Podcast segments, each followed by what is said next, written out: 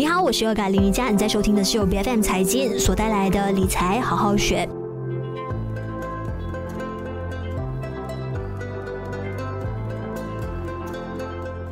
果说到价值投资的话呢，除了说买股票来收，你有考虑过以其他的形式来进行投资吗？好像比如投资钻石珠宝啊、名画，或者是说呃具有纪念价值的那些邮票啊，甚至是红酒、烈酒啊、陶瓷、古董、手办模型等等这一些，我觉得都是比较受到主流市场的一个喜爱。那今天在我们的节目上呢，我们就一起来探讨一下，究竟投资收藏名表哦，这个市场。在我们马来西亚真的是活跃吗？买卖的需求是不是能够支撑起来整个生态的流动？那前阵子呢，就在一次的机缘巧合之下呢，我碰到了好久没有见到面的朋友。那那个时候呢，就说起哇，现在好多人其实都非常纠结，到底钱应该拿来投资些什么？因为我们看到股票投资市场呢是非常混乱，波动非常的大，所以呢，手持着现金是不是拿来买名表进行投资的话呢？诶，升值的空间会相。相对比较大，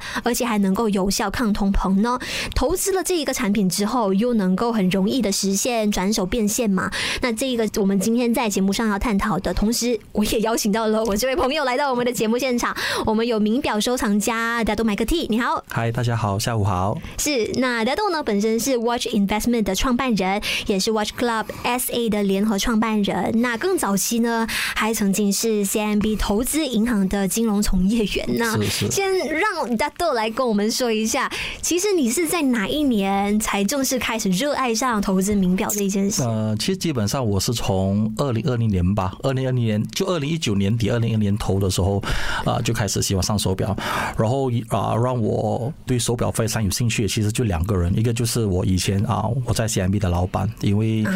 他每一年基本上三月尾嘛，如果大家都知道的话，CIMB 啊，就是大家啊都会拿到我们的 bonus。所以第一件事情。我们都是到表行去看手表，所以我们到到了表行看手表的时候，就会看到其实还有很多部门的大佬也都在看手表。啊。所以如果如果我们是是是做那个啊投投行的那个从业员的话，为什么赚到钱就去买名表？对呀、啊，对呀、啊，为什么不是赚到钱就去买股票？所以那时候我就觉得，哎，这很奇怪。所以那时候开始的话，我还我还是一个 junior，我还是一个就是一个 beginner，所以我就常常跟我的老板去看，然后就看到，哎，为什么我跟他去看了一年、两年、三年，那个那个 bonus 没起，反正那手表的价钱就一直在起。嗯，是，所以我就觉得，哎，这个这个 asset class 就是这个手表的东西，我会想去更深一更深一层的在那个研究。然后我那个朋友的话，就是从英国回来的时候，就很兴奋的跟我说，他找到了一只啊，跟他同年同月同日。就是注册的一只劳力士，所以他就觉得这一只手表其实就代表了他的生命，所以他就想，他就想说，就看吧，就可能以后啊，未来的话是看这个手表先停止，还是我先停止操作。所以我就觉得这个东西是非常有意义的，不只是从收藏的角度来看，啊，从投资的角度来看的话，这个也是非常值得让我。去探讨的，所以你说的这个点就是爱好能真的能让我们吃得起饭，能帮我们赚钱。是是是是是是。但是你在更早期，就是告诉别人说，哎，投资名表真的是价值可以翻倍啊，这样子的一个说法，会有人相信吗？因为在本地，我觉得名表投资这样子的一个管道，其实还没有那么的普及化，还没有这么的流行。对对对，如果你看啊，有那个报报道指出，好像在瑞士跟在日本的话，基本上普通每一个那个收藏家的话。他们都有收值至少啊六块名表，所以 range 都是差不多从啊四十五万就四万五 euro 到差不多六万六六万四六万五 euro。所以在马来西亚的话，或者在我们这一代的话，可能会有这样子的习惯的国家会是香港和新加坡吧。马来西亚的话，呃，我们在二零二零年的时候被啊 The Edge 邀请去做一个那个专访，就是啊手表到底能不能够成为一个那个。investment tool，所以结果在二零二零年我们的报道出去过后，肯定就有人会觉得，对呀，就有人会觉得，哎呀，这个是不是又是炒作啊？卖手表是啊，老王卖瓜，自卖自夸，对不对？可是那个时候，如果当当真的二零二零年啊，有些我们真的是很相信我们的朋友跟我们的啊，手我们的会员，他们那时候如果大量进入了，举例子，好像绿水鬼，举例子，好像把。巴蒂菲利的五七幺幺，他们现在就算去年大家是算是过了一个冬天，对于手表的那个呃收藏者来说，可是到现在他们还是挣着钱。是，但为什么你会说去年二零二二算是你们这个行业的这个二级买卖市场的寒冬？是发生了什么事情？呃，其实在，在在在收集手表，我差不多接近有二十年的那个经验，然后呃，这二十年经验，我基本上其实我没有看过劳力士是向下降的。那个那个价钱，我我基本没看过，就是有一年啊，劳力士的价钱会低过之前一年。二零二二年是唯一一个非常呃奇特的一年，所以你会注意到二零二零年、二零二二年发生了什么事情，就是在中国就有很多人，他们就决定不炒房了。所以就像你说的，多余的钱，多余的钱要跑到哪里去？所以那时候他们就锁定了就是名表。第二的话，你也会注意到去二零二二年的时候也发生了俄俄国俄国跟那个乌克兰的。战争，所以那时候也有很多表，也有很多钱，他们不懂得想要跑到哪里去，所以他们就觉得，就是所以现在在俄国的话，基本上名表都已经推出了啊，Russia 市场。而在 Russia 之前，在全世界的话是 Top Ten 的那个啊消费名表的市场，所以那时候他们就就很紧张，就是我我要我要表，我不要钱，因为那些大牌子都退了，都撤了，所以啊这些都都一下子让啊那个名表的需求量增高，再加码，我觉得。你应该记得吧？那时候比特币有的时候起到六万多的时候，我就有一些比特币的啊，那个那个套现了之后，就把热钱就转向就转向手表。我就有遇过一个人，就直接一天来来到了我们的店，就差不多消费了至少一天里面，我知道他他下午来的时候，他是消费了六十多万的，就是六百多千六十多万的手表，然后接着他直接下午去提车，他又提了一个六十多万的汽车，就一天里面他基本上就是。是从比特币里面套出来，然后再把钱丢进他要的。是因为，所以大佬都是这么操作的。我不能说大佬这样操作，就可能他们觉得那个虚拟货币始终是一个虚拟的物品吧。可能手表是你你能够握得到，你能够看得到，跟黄金一样。是是。那现在这个问题来了，因为我们都知道说股票投资的话，大家自然首选就会像是苹果公司、微软公司啊，觉得这一些公司的股票值得大家长线持有的。那么名表来说呢，要怎么样去知道说，哎，有哪一些？品牌的名表是它的那个升值的潜力是更大一些。这这个其实呃，我们之前也也也分分享了很多次，在在在报章上跟在啊电台上。所以其实我本身就觉得，在如果想投资手表的话，可能你们就要记得这四大天王，就是 Richard Mille、Patek Philippe、AP 跟 Rolex。我会把 Rolex 跟 Patek Philippe 就是啊。就是归类为归类同个级别，然后我会把呃 Richard Mille 跟啊啊 AP 的话归类成同个级别。级别的意思不是价钱的级别，也不是他们的等级，就是他们的投资跟火热的程度。对，就我我会这样子来分。可是这四个大佬其实。都不是上市公司，他们都是属于家族生意，所以基本上你要买他们的股票是是没得买的。他们都是好像呃 Rolex 的话都是 under 他们的家族的 foundation。可是如果你想象，如果你拥你没有办法拥有这家公司的股票，可是你有办法拥有这家公司的产品，而那个产品，当你拥有了，你想你想套现的时候，在市场上也非常容易。其实你对对我来说，这个跟股票是非常类似的。而且更好的更好的消息是，每一年 Rolex 啊、Patek 还有啊 AP 的话，他们每一年。自动的年头都会涨价，你不需要告诉他，他每一年都会涨。所以以往的话，Rolex 可能每一年啊涨价的起伏都介于差不多四到六个 percent。是，所以啊，二零二二年的时候是最离谱吧，就是六到十个 percent。嗯，所以今年的话又差不多也是接近六到九个 percent。所以其实跟你买一只股票的话，如果它每年给你一个 dividend of of of 五到六个 percent 的话，其实是差不多一样的。是是是，所以是是蛮奇怪的，所以你必须有一个想法上的转变。但是 paradigm shift that 哎，我这家公司很好，可是它不是上市公司，可是我有没有机会买它的产品？嗯，然后从它的产品里面来挣钱。是。是，而且这个产品的话，不只是能在马来西亚能够啊套现，其实它已经是个国际化产品，到处都能套现。是，而且我们私下就是刚才一开始还没有正式录音之前的，其实大家都有提到，现在就连 Knight Frank，就连 Deloitte 都开始有在追踪这一些啊高价值的名表，它的这一个呃升值的潜力，然后并且有推出一个专门就是呃来 trace 这一些 luxury investment 的一个指数。的指数，对对对对对。然后这边我看到的一个情况就是说呢啊，但是说年涨幅的话哦，高级的手表市场都看到说，哎，这个涨幅是有百分之五。那如果说是以过去十年为一个单位来看的话的，其实是接近要翻了一倍。对。没错，接近翻了一倍。如果你买买对了一些我们所谓的那个 hot model，或者是 discontinue，就是不再不再不再停产的那个 model，就像今天我带了一只熊猫迪来，所以它已经是停产了。所以这个价值的话，我们都觉得在二手市场的话啊，或者二级市场的话，它肯定未来会有一定的起伏。就好像绿水鬼的话，也有非常好的一个起伏。是，但是价格的波动会不会到非常大，或者是说也是看啊，就是。主题式的一个炒作热潮过了之后呢，可能就说哎，没有那么大的一个就是回收的一个市场。呃，所以刚才当我们提起的那四个品牌，就是那个四大天王的话，基本上如果呃他们，我们接下去可能会再讨论到有哪些有哪一些 elements 是让我们必须比较注意，当我们要入手一块投资价值的手表的时候，我我是觉得这样子，就是呃，你必须在投资之前，你必须真的要有做啊你自己的研究。因为好像 Under Rolex 它的 models 太多了，有些是运动款，有一些是属于就是 dress watch，所以运动款的手表基本上啊，我比我就能说运动款的手表是大众化都比较喜欢的。可是运动运动表里就是 Under Rolex 它又有分成，就是一级的运动表、二级的运动表、三级的运动表，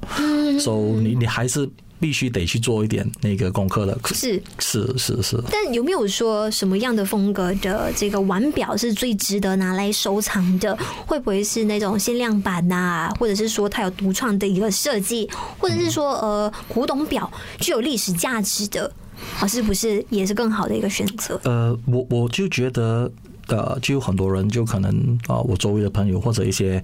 呃玩表的人，一开始都会觉得只要是限量版就包赚钱，就一定赚钱。这个是很直接的第一个想法。哎，限量的啊，全世界值多少只？如果我买的话，我决定赚钱。这个东西啊，我说了，就是我已经告诉大家很多次，这不一定，不是物以稀为贵，不是物以稀为贵，不代表说这只手表全世界只有二十二十只或者三十只，它就一百八千一定能够赚钱。嗯，所以这个是。这个这样子想法是不对的，是，所以如果你想投资手表的话，第一的话，你还是得看那个 brand，就是那个 brand 它如何经营那个手表。好像如果你问我的话，我觉得全，我觉得这么多表里，Rolex 跟啊 Patek Philippe 他们这百达翡丽这两个牌子，劳力士跟百达百达翡丽这两个牌子，他们经营他们手表的品牌经营的非常的好。嗯，所以就算现在你们这几天，你们你们会注意到，就是啊，现在如果你走进任何一家劳力士表店。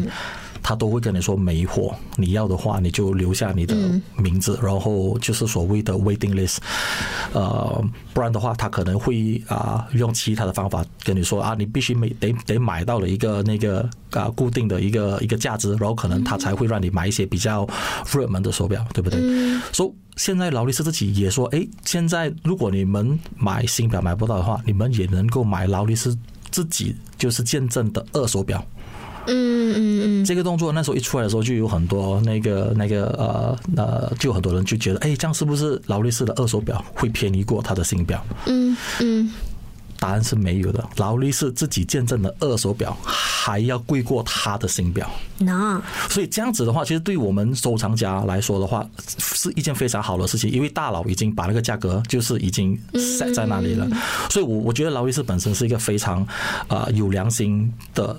牌子，因为他已经把买他手表的人当成是他的公司的 shareholder，而已经不当成他是你的，就是一个 collector 或者什么，所以你可能是他公司的 collector，你也有可能是他公司的 shareholder，所以他也非常照顾啊啊买他手表的那个那个 collector 的二手价值，在市场的话。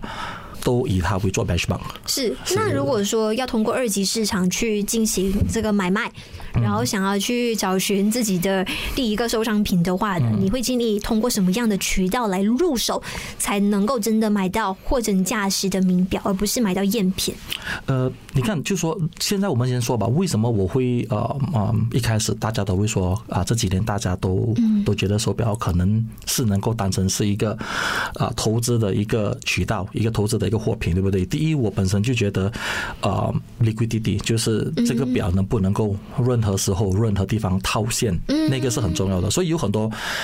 好的牌子在市面上，他们的工艺其实是很好，他们所有的科技、他们的抛光都很好。可是因为他们没有办法像劳力士和百达翡丽这样子这么容易能够触手，这么能容易能够套现。嗯嗯。所以可能我就会把这些表就把他们 classify 成哦，我是一个收藏家，我喜欢这只表，因为哒哒哒哒哒哒哒，它的工艺呀，那什么。可是如果用投资的角度来看的话，我就会去想，哎，这只手表我现在入手了啊，我是不是？随时随地能够套现，当我需要到钱的时候，或者当我觉得它能够翻倍的时候，我能不能够套到钱？是，那确实能够做到吗？呃。除了就是刚才我提到的那四个牌子，其他的牌子其实还蛮难的。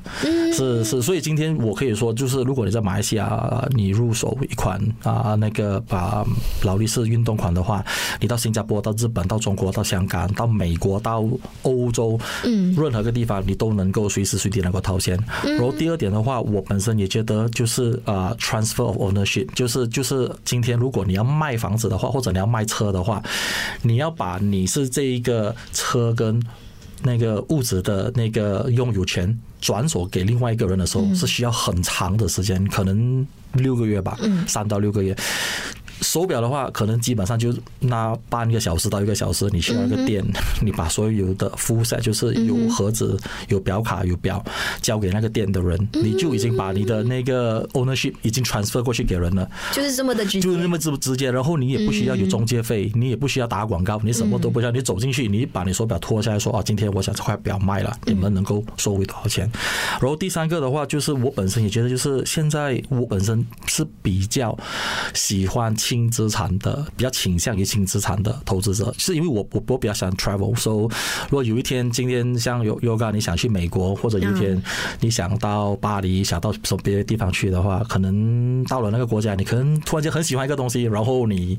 又要一大笔钱来买东西的话，嗯，可能有一表在手的话，你当场就能够套现。所以，固定资产帮你做不到，固定资产不做不到，没法子，没法子，就是人家都会问，就是哎，那个银行。他第一个首先就会问你，又搞这么你打了一个几百万打去外国，你打算干嘛？而手表的话，基本上就还挺容易。然后最后一个的话，就是我觉得 conversation starter 吧，就是可能有了这个表，其实我在我的生意上，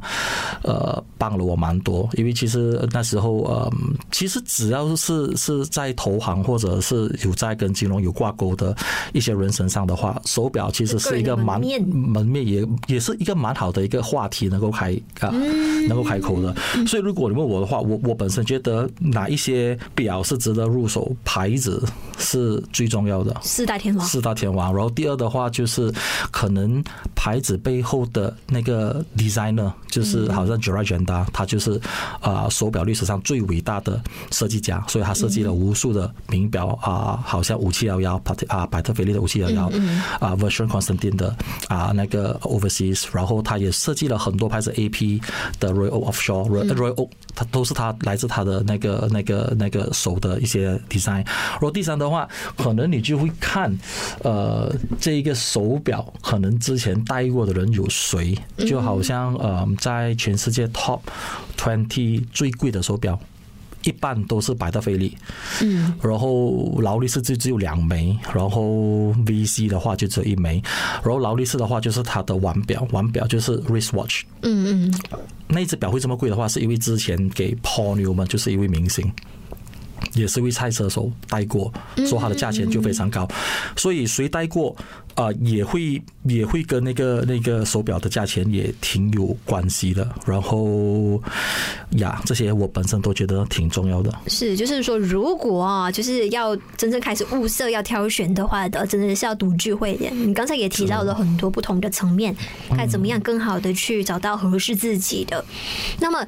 最后就是你可不可以来分享一下你自己本身最得意的啊私人收藏的名表是哪几款？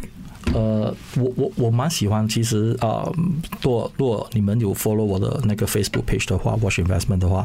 我我不只单单喜欢瑞士表，其实我也挺喜欢日本表的。嗯，所以啊，瑞士表的话，我本身啊就就就非常那四大那那四大天王的话，我都挺喜欢。可是啊，百达翡丽还是我本身最喜欢的一只手表，所以我觉得呃，百达翡丽好像啊，我有一枚三就是三三八零零。就是 mid size 的啊、呃，最早期的呃，最早期的呃呃呃呃啊 Nautilus，嗯嗯，收三十七点五三十八 mm，我觉得这个这这个这个表款的话，若光你本身应该也会很喜欢，因为它是适合男女都能戴的，就是三十七三十八 mm，非常适合男女都能戴。然后现在的价钱也还属于蛮值得入手的，可是问题是你要找到一枚好的三八零零在 market 里面其实是不简单的。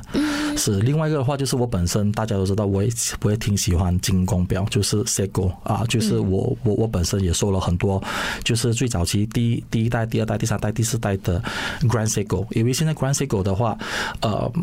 价钱也不便宜了，嗯，所以就就是属于 vintage 款啊，就是复古款的那个第一代、第二、第三、第四代的 Grand Seiko 价钱也起来了，而且你会发现到，他们其实日本人啊，在手工，在做表的手工的工艺上，其实他们一点都不马虎。他们做的非常的好，就算他们的抛光啊，跟他们的机芯啊，我说真的，他们是真的做的非常的好。嗯，是是是，所以这两款是我本身比较喜欢，然后也蛮自豪，因为在 market 里面其实也不多。这个就会变成你的家传之宝。不是，我这这些我都不会那么轻易转手，我不不轻易转手。是，所以可不可以说就是？这个也是要看运气的，就是你自己看上的，在随着时间的推移之后，究竟会变得更加流行、更有价值，还是说已经是过时过气的？这个也是。呃，我我我觉得是这样子吧。任何一个人就是想买手表的话，我觉得呃，功课你们必须就是上上上网去看一看，哎，做一些功课。可是从网上看到的手表，跟他戴在你手上的感觉是两回事。嗯，所以我觉得那个人今天，如果你想入款哪一个。哪一款的手表的话，你必须看到那个真品，你必须把它戴在手上。你把那只手表戴在手上的那一刻，当你觉得哎，我爱上它了，那那只手表就是你的。如果那只手表你戴上去的时候，你觉得它其实还不错，应该还可以，这样子我就劝你就不买了吧，因为你就没有马上想拥有它的那个那个那个感觉。然后第二的话就是，我就就是跟大家说就。别打打肿脸皮充胖子，所以如果你有这样子的 budget，你就去买这样子的 budget 手表，不需要就是 overdo it，don't overkill it，so 这些我都觉得非常非常的的的重要。所以啊、呃，我觉得大家都都可以开始像呃日本人、像瑞士人、像香港人、像新加坡人一样，在马来西亚，大家都会开始从今天开始或者任何时候开始收集你们的第一支。啊，名表，所以我觉得这个是蛮不错的一个 portfolio。是是，但是一个 alternative 的 investment 是不是也会呃非常取决于一个周期性的运作？就是呃有没有说想要投资的话，也要非常懂得抓准时机？呃，如果我们拉长来看的话，啊，好像劳力士的话，本身从以前到现在，基本上当铺就是老一辈的当铺。呃，到现在年轻一代的当铺，不止在马来西亚、新加坡、澳门、香港的当铺，他们都收。所以你看啊、呃，香港系的话，通常也可能看到有人可能今天他们要跑路，他们都会说啊，这边有一块劳力士，你跑路的时候不够钱的话，拿去防身，对不对？那古惑仔我们大家都有看到，这个东西不是一年、两年、十年、二十年的事，这个东西在市上市面上已经是很久了，所以我不觉得它是一个周期性，唯一能够周期性的就是我觉得，当好像两两三天前吧，二十七号，Watches and Wonders 他们进来劳力士，就是 launch 了很多新的手表。我通常都会跟很多人说，就是当那只表刚刚啊新 launch 的时候，就别去追捧，因为它的价钱会是很不 stable，而且很不 logic 的手表，它的价钱会是很不 logic 的。所以让他哭到一阵子，然后你才进去，他才真正会回归价值。是是是，真正的价值，因为他一新一上的话，呃，就好像 IPO，可能 IPO 通常的第一天都会同样的原理，原理都是会上得很高，然后过后才 normalize 下来。然后其实另外一个的话，就是大家都知道劳力士每一年年头都会起价，所以如果你手上刚好有一些闲钱的话，我就觉得就。不需要等到它起价才来买，可能十一、十二月份入手也不错。可是十二月份入手的时候会比较迟，因为